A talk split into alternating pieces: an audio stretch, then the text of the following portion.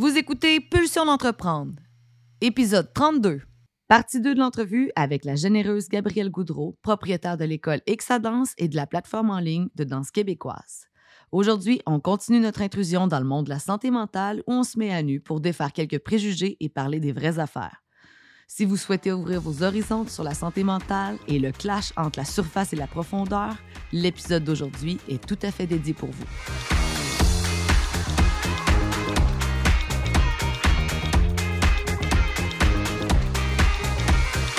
Pulsion d'entreprendre, c'est un rendez-vous où la perfection n'existe pas. C'est une occasion pour toi de découvrir des outils et des trucs livrés généreusement par des entrepreneurs de cœur et des humains fonceurs qui se sont remis plusieurs fois en question.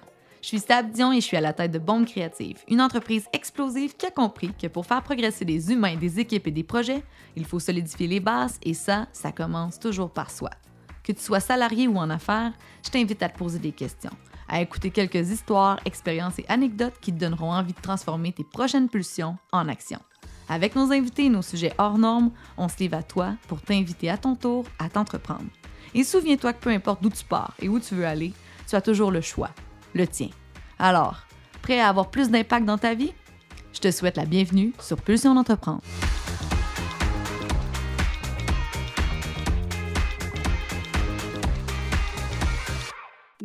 Première euh, partie de l'entrevue avec euh, Gabrielle, on a découvert euh, l'entrepreneur, la professionnelle de la danse et aussi un côté un peu plus personnel. Écoute, Gabrielle, ta jeune carrière, ton expérience, ta force et ta sensibilité nous ont amené à plusieurs beaux endroits hein, dans cette première partie-là d'entrevue.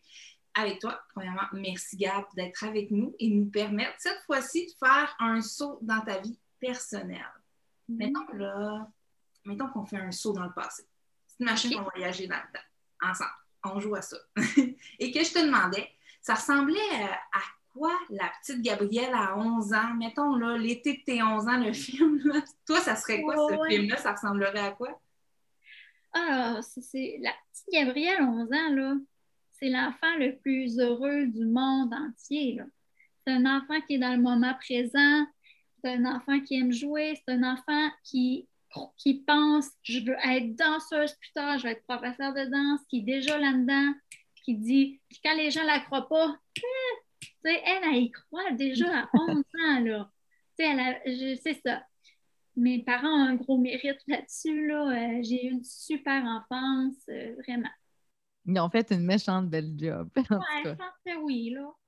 Puis de la petite, la petite garde de 11 ans, à l'adolescente, puis après ça, vers l'adulte. Le clash s'est fait où exactement? Où est-ce que ta relation avec la maladie a commencé? Euh, à l'âge adulte, vers peut-être 20 ans, je vous dirais davantage, que quand je suis déménagée à Montréal. Ça a été un méchant gros choc, là. Vraiment, ça, ça a été un gros choc. Je détestais la ville. Je ne contrôlais pas l'environnement. J'étais perdue. Euh, puis c'est ça. Fait que l'âge 20 ans en montant, 20 ans en descendant, là, t'es heureuse. Peut-être qu'il y a aussi le fait que je mettais un masque quand même, là, dans le sens où des fois, quand j'arrivais à la maison, je chialais là, à mes parents. Là, ça devait être parce que j'avais en moi quand même un petit côté que j'exprimais pas, puis que là, à Montréal, c'est sorti sûrement avec la maladie et tout ça. Mais ouais, c'est là. Qu'est-ce que tu parles d'environnement? Quand tu parles d'environnement, tu parles intérieur, extérieur, euh, la ville, le trafic, ou tu parles plus d'être isolé dans ton appart? C'est quoi exactement dans l'environnement qui a été euh, un, déclencheur? Tout, je suis arrivée là-bas dans, dans une résidence, c'était atroce. Il y a eu le, feu un peu, fait que les gicleurs sont partis, il y a eu de l'eau dans mon appart, fait que j'ai vécu avec des grosses fans industrielles. Il y a quelqu'un à 3 heures du matin qui essayait de rentrer chez nous. Je dormais avec un couteau. Je faisais le 9-1. J'attendais pour faire le 1. Tu sais, j'ai comme développé un peu une petite angoisse. Là. Je me Habitais-tu à Sainte-Cat, quelque chose? T'habitais où? C'était proche, Saint-Urbain, euh, Sherbrooke, je te dis. C'était comme vraiment, euh, ça brossait pareil là-bas. Euh, mais par après, j'ai eu la chance d'aller habiter chez de la famille, là, la, tant à ma mère. là, ça m'a comme rassurée. Là, l'environnement, il ressemblait à ce que je connaissais avant. Mais sinon, prendre l'autobus, prendre le métro pour aller. Euh, tu arrives à l'UCAM en danse, puis c'est pas le même style de danse, c'est complètement différent. C'est de la danse contemporaine, complètement différent. On dirait que tout ce que tu as appris, là, ils te demandent de le mettre aux poubelles, de reconstruire pour des nouvelles façons de penser qui ne fonctionnaient pas avec qui j'étais et ce que j'aimais. Mais moi, hmm. voulant plaire et voulant devenir une danseuse, j'ai jamais exprimé ça. Ah, oh, tu sais, je, faisais comme si j'aimais vraiment ça, mais à l'intérieur de moi, à un moment donné, ça l'a juste éclaté, là. J'en pouvais plus. Hmm. Ouais. Super intéressant. Puis, tu sais, là, tu nous nommes des défis que tu as vécu comme dans ton déménagement à Montréal, toute l'adaptation que ça t'a demandé, puis on s'entend là. Tu sais, il y en a qui déménagent à Montréal, c'est bien paisible. Toi, tu as eu la grande totale et tout ça. Oui, a brossé. Puis après, dans ton parcours, tu nous as parlé que tu es revenu en région, tu es revenu habiter chez tes parents, c'est quand même aussi euh, une décision pas facile à faire, tout ça. Est-ce que tu veux nous parler aussi de tes, défis personnels que tu as eus au travers de tout ça, de revenir, puis etc.? Oui. Bien, d'abord, euh, je voulais pas revenir. Tu sais, c'est ça, c'est c'est la maladie qui m'a fait revenir parce qu'à Montréal, euh, je cherchais de l'aide parce que je savais que j'étais malade. Puis les psychiatres, là, j'avais pas l'air malade. J'avais juste un malaise, puis ils me renvoyaient. Puis, j'ai eu vraiment un service de chenoute, là. Puis, tu sais, ça s'empirait mon affaire, puis personne ne s'occupait de moi. Fait qu'à un moment donné, j'ai appelé mes parents, là. Plus c'était la crise, puis faites de quoi comme je m'en remets à vous, moi, je suis pas capable de m'occuper de moi. ils m'ont amené à Rimouski. Puis là, à Rimouski, j'ai eu les services, les meilleurs services du monde entier. Là, là ils m'ont considéré, ils m'ont écouté. Euh, j'ai eu un gros parcours. Pendant un an presque, je n'ai pas travaillé. Là, je travaillais sur moi-même. C'est un gros travail. Là. J'ai travaillé sur moi-même pendant un long moment. Ça, demande, ça demandait de l'humilité parce que tu vois que tout le monde autour bouge. Là. Puis toi, c'est ça, tu travailles sur toi. Puis, euh, fait que c'est ça, c'est ce qui m'a amené à revenir. Ça m'a amené à redéfinir aussi qu'est-ce que je voulais faire dans la vie.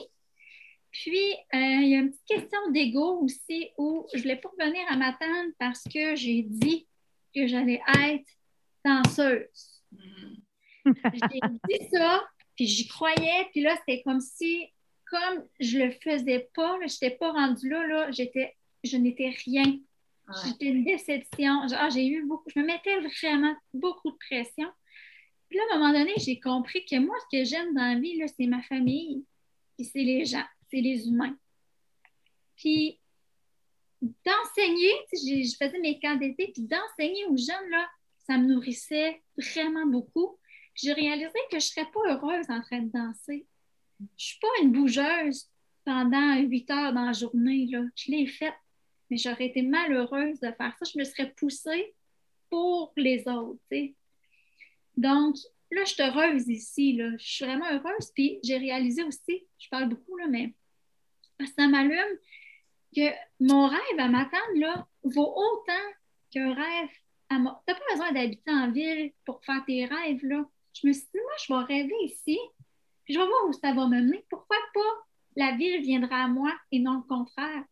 Hmm. C'est ça. Puis là, il y a un mouvement, hein, les gens sont comme oh, la Gaspésie, c'est le fun, les gens ils s'en reviennent. Puis ça, je l'ai compris que c'est ça.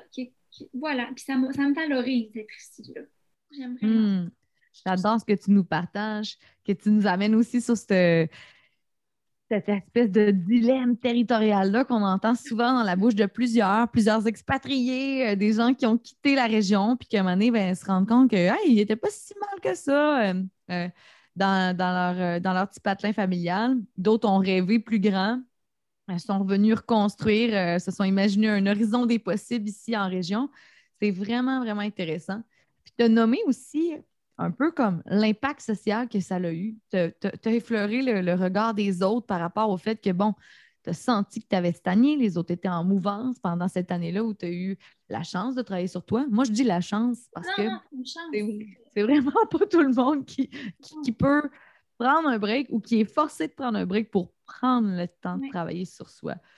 Puis, je dirais mettons aujourd'hui, avec ce que tu as vécu, avec ton expérience, avec ta compréhension de, de, qui tu es, de où est-ce que tu t'en vas désormais, est-ce que le regard des autres, c'est encore quelque chose qui est blessant pour toi? Comment ça t'impacte négativement? Ça a tellement évolué, là. Uh-huh. Avant, c'était tout. C'était tout. J'étais dans une pensée égocentrique. C'est pas égoïste, là. En tout cas, ça fait partie de la psychologie, mais je marchais dans la rue, j'avais l'impression qu'on me regardait. Quelqu'un hmm. Pleurait, pensait que c'était de ma faute. J'y avais pas parlé. C'était comme si la terre tournait autour de moi, puis j'étais le centre. Puis ça faisait que là, tout ce que je faisais, là, je me sentais observée. Euh, mais ça, c'était ici, là. Je suis sortie de là maintenant. J'ai travaillé là-dessus, puis ah, qu'on est bien. on est bien à faire. C'est sûr que ça revient parfois, mais si j'avais encore peur du regard comme avant, là, je ne gérerais pas mon entreprise comme je le fais là. C'est là, je pense que je prends des décisions, c'est moi qui apprends la décision. Et puis en plus, je suis une balance. Là. Ça paraît pas dans. en tant qu'entrepreneur, là, c'est la seule place, on dirait, où c'est que là, je prends une décision, je sais où je m'en vais. Puis le fait aussi, je vais effleurer ce sujet-là. Vite, vite, vite, mais le fait de revenir dans la région puis qu'il y ait déjà une école en place, il a fallu vraiment que le, je, me foute un peu du regard des autres, puis que j'y crois, tu sais. Puis c'est ça, parce que sinon, ça, ça aurait été impossible. Je n'aurais pas pu je n'aurais pas pu vivre avec le regard de quelqu'un qui désapprouve mon choix. Mais Malgré la compétition, tu étais certaine de toi. Oui, c'est ça. Puis je leur souhaitais pas de mal, rien du tout. Puis je veux dire, c'est ça, mais c'est que moi, je sais que moi, je voulais vivre ici, je sais le bagage que j'avais, ce que je pouvais apporter, puis je voulais le faire à ma façon, tu sais. Tu connaissais ton unicité. Mon... Ouais, fait que c'est ça. Fait que j'ai suivi mon, mon instinct, puis euh, je me suis un peu détachée du regard des autres. Et puis moi, parce que là, moi, je suis pourrie en psycho, là, mais Claude, puis toi, vous aviez un regard vraiment euh, complice quand tu as nommé la différence entre l'égoïsme puis l'égocentrisme. Mais moi, j'aimerais ça avoir la définition. je pense qu'il y a plein de gens qui sont peut-être pas capables de, faire directement, rapidement la, distinction. Bien, l'égocentrisme, je vais essayer d'expliquer. Mon, si mon psychothérapeute tombe là-dessus, il va dire à rien écouter. Là. Ah. il, y a, il y a toi, puis euh, il y, a les gens autour, puis tu t'es pas tout à fait séparé de ta relation avec tes parents, en tout cas, ce qui fait en sorte que tu as l'impression que le monde tourne encore autour de toi et que, comme j'ai dit tout à l'heure, il est tombé, tu t'excuses, mais tu n'as rien fait, OK? Égoïste, c'est penser qu'à soi. Fait que c'est pas juste, le gars, il tombe, l'égoïste, il va pas lui tendre la main pour le relever parce qu'il va aller prendre son autobus. Ben, t'as retard. L'égocentrique, lui, il va s'excuser, il va étendre la main, tu sais, justement, il va manquer son autobus parce qu'il pense que c'est de sa faute.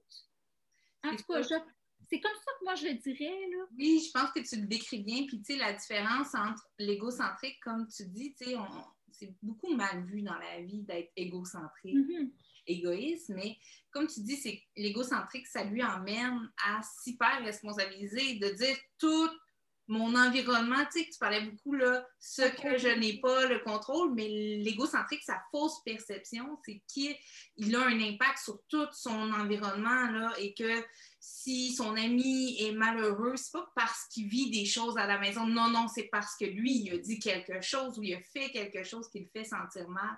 C'est que ça met beaucoup L'égocentrique se met beaucoup de pression sur ses épaules. Euh, l'égoïste, lui, est beaucoup centré sur son nombril et lui, il est plus comme ben, pas de ma faute, là, s'il sent de même, mm-hmm. qu'il gère ses affaires lui-même. Quand, mettons, il aurait pu blesser l'autre par une parole ou l'autre, il prend pas responsabilité dans tout ça. Je pense que ça résume bien la différence entre les deux. Hmm. On le dire aussi, là, je suis loin d'être égoïste. Là. Oui, c'est ça, parce que l'égocentrique, peut euh, avoir une perception d'égoïsme, puis là, il va se sentir mal parce qu'il va dire Mais là, je veux pas être égoïste, là, je veux penser aux autres, c'est ça. c'est vraiment euh, une roue sans fin, tout ça. Alors, pour ceux qui nous écoutent, êtes-vous égoïste ou égocentrique? ou les deux. ou un petit peu deux, c'est ça, exact. Écoute, Gab, merci beaucoup euh, de ce partage un peu plus euh, profond dans ton côté personnel. Et maintenant, on va aller gratter dans tes pulsions personnelles avec notre segment Question de pulsion. Question pulsion, c'est un segment dédié à la nature humaine dans toute sa splendeur et son imperfection.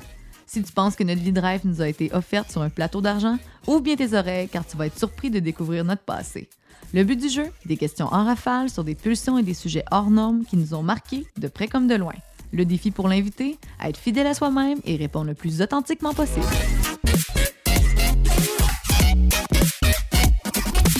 Question de pulsion, version pro. Alors, Gab, première question. Qu'est-ce qui t'intéresse dont la plupart des gens n'ont jamais entendu parler? Je sais pas, mais le là, je tripe, là. euh, dernièrement, les séries, c'était la religion, là, mon, sais, c'était un moment, j'habite chez mes parents, hein, c'était un moment, moi puis mon père ensemble, là. Puis, euh, je, veux dire, il m'a sûrement poussé de l'acné tellement j'étais stressée, là, la dernière game, là. Fait que, ouais, quand j'étais jeune, là, je travaillais à l'aréna, euh, je, parlais au micro, puis je chronométrais, puis, ouais, ouais, j'aurais aimé ça jouer au hockey. Gab. Gab, c'est quoi ta plus grande peur? Oh. Ben, je vais dans les hauteurs, je te dirais là. euh, oh ouais. Oh non, écoute, viens pas à la ronde. Ben oui, viens à la ronde avec moi si tu veux rire ta vie, là. Parce que là, je sacre, là, tout le temps mon temps, là, je sacre, je sacre, je sacre. Ma mère, elle avait honte, mes amis avaient honte de l'enfer. Ah ouais, les hauteurs. T'as une bonne réponse. Ah oui. Gab, qu'est-ce qui serait écrit sur ta tombe? Ah, ah, ah, ah, ah, ah, ça serait fidèle. hein? Un grand rire infini sur, sur comme épitaphe. Et voilà. Dernière petite question pour toi, ma Gab. Avec quoi tu ne peux pas vivre? Euh, si j'ai de ne pas avoir été honnête, Hmm. incapable, incapable d'être dans le mensonge, là, sinon. Ah, ben, moi, j'embarque direct là-dessus. Euh, tu dis que, ça- que ça te rongerait par en dedans. Puis pour toi, ça a été quoi de contrôler ton image publique justement en lien avec la maladie mentale? Est-ce que tu sentais que tu cachais un morceau de toi? Comment? que- C'était quoi ta position par rapport à l'honnêteté versus ce que tu avais envie de partager dans ton image publique? C'est- avec mes professeurs, euh, je prends la peine, euh, ils connaissent, euh, quelques-uns connaissent ma maladie. Pourquoi? Parce que c'est important que j'ai une porte de sortie si jamais il y a quelque chose. Euh, comme vous, euh, mes belles bombes, euh, je vous en ai déjà glissé un mot. Parce que justement, pour que vous compreniez si jamais pendant un meeting, ça va plus ou moins, on va travailler, hein? Je vais travailler avec ce que j'ai, avec ça va plus ou moins, plutôt que de juste me cacher et pas venir vous voir parce que j'ai pas le sourire. Je vais faire du pouce là-dessus, Gab, parce que beaucoup dans l'émission, tu as parlé de Ah, je me mettais un masque, etc. Tu sais, je cachais euh, le. Tu as parlé de ton parcours, là, que tu faisais de la danse contemporaine euh, quand tu es arrivé à l'école et tout ça, puis ça te rendait mal à l'aise jusqu'au temps que tu éclates. Tu sais, tu attendais tout le temps au moment où ça éclate. Mhm. Maintenant, avec l'année de travail que tu as fait sur toi, comment tu arrives à te rendre compte plus rapidement avant que ça éclate? Là? Oh, comment, ouais. comment tu fais ça? Ben, j'ai établi c'est- sont où mes limites, c'est quoi les signes physiques, c'est euh, comment émotionnellement je me sens quand telle chose va arriver, surtout avec la maladie, euh, contrôler l'humeur, etc. Donc, j'essaie de ne pas me rendre là, j'essaie de faire quelque chose avant quand je sens que là, je suis vraiment angoissée. Je m'en rends compte qu'avant, je ne m'en rendais pas compte. Là.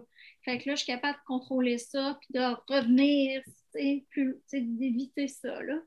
Euh, ça m'arrive de, péter aux frettes aussi encore, mais beaucoup moins. J'ai moins de, colère parce que quand tu gardes tout en dedans, à un moment donné, ça fait une grosse boule. Quand tu n'exprimes pas ce que tu as à dire, tes émotions, bien souvent, ça sort en colère. J'avais de la colère en tabarouette. Des fois, je ne savais même pas pourquoi. Mais c'était là, mais maintenant, il n'y en a pas de colère. C'est plus là, là. Ça. Dans, tout ce beau chemin-là que tu as fait sur toi, y a-t-il des choses que tu te dis, ah, il me reste encore ça à travailler? Oui. Euh, je vous dirais, dans la constance de, comment je pourrais dire, c'est quand c'est les contrastes, là, moi, c'est noir ou blanc. Donc, j'ai encore à travailler la zone grise entre les deux. Souvent, mes réactions vont être yeah, yeah, yeah, yeah, yeah, ou, tu sais, vous comprenez, là, le contraste. L'inverse, là. Ouais, c'est ça. Donc, euh, la zone grise, de voir que pas, pas, tout est beau, pas tout est laid non plus. Euh, moi aussi, sur moi, physiquement, je suis très difficile. Puis hmm. c'est de, me dire, parce qu'en danse, là, euh, on ne le dit pas vraiment, là, mais ben, on se compare. Tu es toujours devant un miroir en les hauteurs, tu te compares, ton corps, c'est ton outil de travail. Fait que les gens ne comprennent pas pourquoi je suis difficile envers moi-même. Mais moi, je le sais. Là, moi, je sais pourquoi. Là. Puis d'être dans la zone grise, c'est de dire, c'est de dire, ben, c'est ça. Il y a des gens qui vont être aux yeux de d'autres plus beaux. Il y a des gens qui vont être moins beaux aux yeux de d'autres. Puis c'est comme une tes perspectives, hein? C'est pas coulé dans le béton. Puis bon. Fait que ça m'enlève, là. Pas besoin d'être la plus belle, Gabrielle Boudreau, là. Tu sais, c'est comme. Fait que ça remet en perspective la zone grise. Fait que, ouais, c'est un peu ça. Mais il faut encore que je le travaille. Ouais, Fifty Shades of Grey, je pense que c'est genre le défi de tous, pour vrai. Euh, il y a beaucoup de gens qui sont dans les extrêmes comme ça, puis euh, ça peut être autant lié à de la rigidité, à notre passé, à euh, aussi les limites qu'on s'impose à soi-même. J'ai aimé ça que tu fasses le pont avec ton art, le, fait que tu sois une danseuse. Donc, c'est autant physique et mental hein, d'exceller dans ce domaine-là. C'est incroyable à quel point il faut être sur la coche tout le temps. Donc, ça ne laisse pas beaucoup d'espace, effectivement, euh, pour l'imperfection, comme on dit. comme on dit vraiment souvent dans l'émission. Écoute, ça fait vraiment un beau petit tour de piste euh, par rapport à ton côté perso et on va s'enligner sur le partage d'un truc, d'un conseil, d'un outil de développement euh, que tu peux généreusement offrir à notre communauté. J'ai lu ce livre-là il y a un long bout, il y a longtemps. Puis j'ai recommencé. Euh, ah, ça s'appelle euh, Pensouillard, le hamster de Serge Marquis. Je pense que toi, tu, l'as lu, Claudie, mais tellement bien fait. Puis la décroissance personnelle, c'est ça, c'est la, c'est l'ego. Puis c'est de, d'être moins dans un, d'être moins dans l'ego et d'être plus, je vous dirais, dans, le senti, dans le cœur, dans le moment présent. puis de descendre, tu sais, de l'ego, justement, ça fait en sorte que des fois, je me sens comme, comme quand j'étais jeune. Des fois, j'ai l'impression d'être la petite Gabrielle de 11 ans, comme on a déjà parlé, parce que ça m'arrive pas souvent, là. Je travaille, mais quand j'y arrive, je suis comme, je sens mes petites jambes, je sens mes petits bras, je suis comme vraiment dans le moment présent.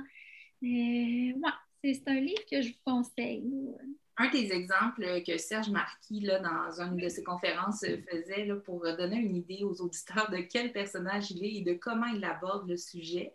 Euh, il disait, il me donnait par exemple la personne qui attend à la caisse et que là, il est là puis il dit euh, Voyons, j'ai pris la, la, caissière la moins rapide, puis là, l'autre, là, mais au final, là, tout le monde va passer à la caisse, puis il n'y a pas de problème. Puis c'est juste nous qu'on se craint. Ou un autre exemple qui est très humoristique, les fameux gens qui appuient sur le bouton de l'ascenseur pour que l'ascenseur descende plus vite, là, parce que ça va le faire descendre plus vite, puis il est pressé. Puis, ouh là là, puis là, le pensionnaire l'ascenseur, il prend le contrôle du corps. Bien, imaginez si c'était vrai là, que ça faisait descendre l'ascenseur plus vite. Pauvre personne qui serait dans l'ascenseur, qui dit eh Ça me fait mourir de voir, c'est ça l'ego, tu sais, quand on disait être égocentrique, là, ah c'est ça, c'est qu'on devient égocentrique et on pense pas aux autres, on pense être égoïste. C'est ça, oui, égoïste, oui, pardon. Pardon pour la confusion. Mais ça revient au contrôle de l'environnement aussi, tu sais, le lâcher-prise. Euh, c'est ça, c'est les pensées sont dirigées comme si on pouvait contrôler l'environnement et les mhm. autres personnes autour de nous. Et Serge Marquis nous invite à des petits trucs pour contrôler ce fameux hamster-là, Pensouillard qu'il l'appelle. Pensouillard, le hamster de Serge Marquis. C'est un super euh, truc, un super livre plutôt. Merci du partage, Gab.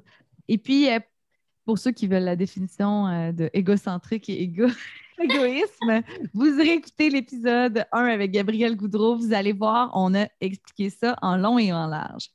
Alors maintenant, euh, on conclut l'épisode avec ta chance de te plugger, Gabrielle. Alors, où peut-on te retrouver? Où peut-on découvrir le projet, la plateforme que tu offres virtuellement aux gens qui aiment bien bouger à travers le Québec?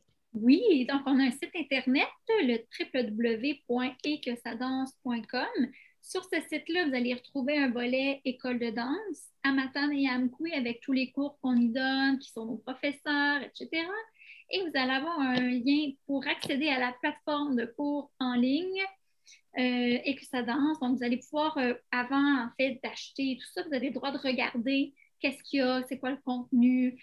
Donc, euh, ça vaut la peine d'aller jeter un coup d'œil. Et Facebook, vous pouvez nous, rechercher sur Facebook, nous aimer, vous abonner. On aime bien ça. On est une belle communauté. Là, on vous attend. Ils sont très dynamiques. Alors, pour ceux qui ne sont pas dans la région du Bas-Saint-Laurent ou de la vallée de la Matapédia, clairement, c'est la version en ligne qu'il faut rechercher au xadance.com slash passion. Merci, Gabrielle. Merci pour ta générosité euh, de ta personne. Et euh, ça me donne le goût de bouger, tout ça. Et ça me donne le goût aussi de prendre soin de ma santé mentale. Merci. Et c'est ce qui termine cette excellente émission. Merci, Gabrielle. Merci. Merci d'avoir donné la chance de m'exprimer sur le sujet. Puis prenez soin de vous. T'écoutes Pulsion d'entreprendre et tu aimerais peut-être même te lancer en affaires? On t'invite gratuitement à notre webinaire pour te faire découvrir la boussole marketing, un outil de prise de décision stratégique qui t'aidera à voir plus clair pour orienter tes actions. Si tu veux te lancer sur des bases solides, rends-toi gratuitement au itinermarketing.com webinaire.